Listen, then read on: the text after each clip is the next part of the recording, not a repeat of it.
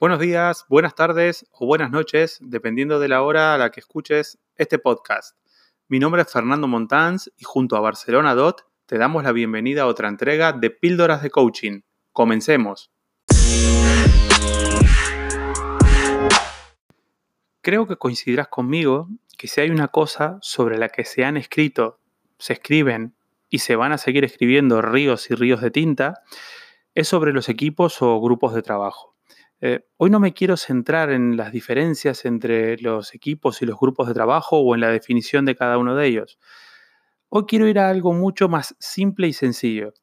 Y para ello te propongo que supongamos que esta semana comienzas a trabajar en una empresa o que simplemente asumes un nuevo cargo dentro de la empresa en la que trabajas actualmente. En cualquiera de los dos eh, casos pasas a formar parte de un equipo y dentro de ese equipo como líder. Y tu superior, en el mejor de los casos, te ha dado una serie de directivas o de objetivos a lograr. En base a este contexto, te voy a plantear una pregunta. ¿Cuál es el primer movimiento que se te ocurre realizar? Si yo tuviera que dar respuesta a esta pregunta, esta estaría simplemente compuesta por una palabra. Y la palabra es aceptar. Y si tengo que ampliar dicha respuesta, diría aceptar lo que hay. No puedo llegar a un sistema, sea un equipo o un grupo de trabajo, eliminando personas, cargándome procesos, cambiando todo por el simple hecho de dejar mi estampa.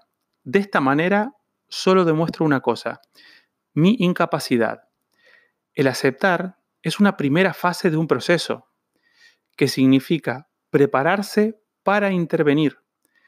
Es una fase que debe tener un tiempo establecido, que no puede ser eterno, pero sí el suficiente para conocer todo lo que hay. Y tu superior debería de saber que estás en ella. Durante este periodo deberías de lograr dar respuesta a una pregunta.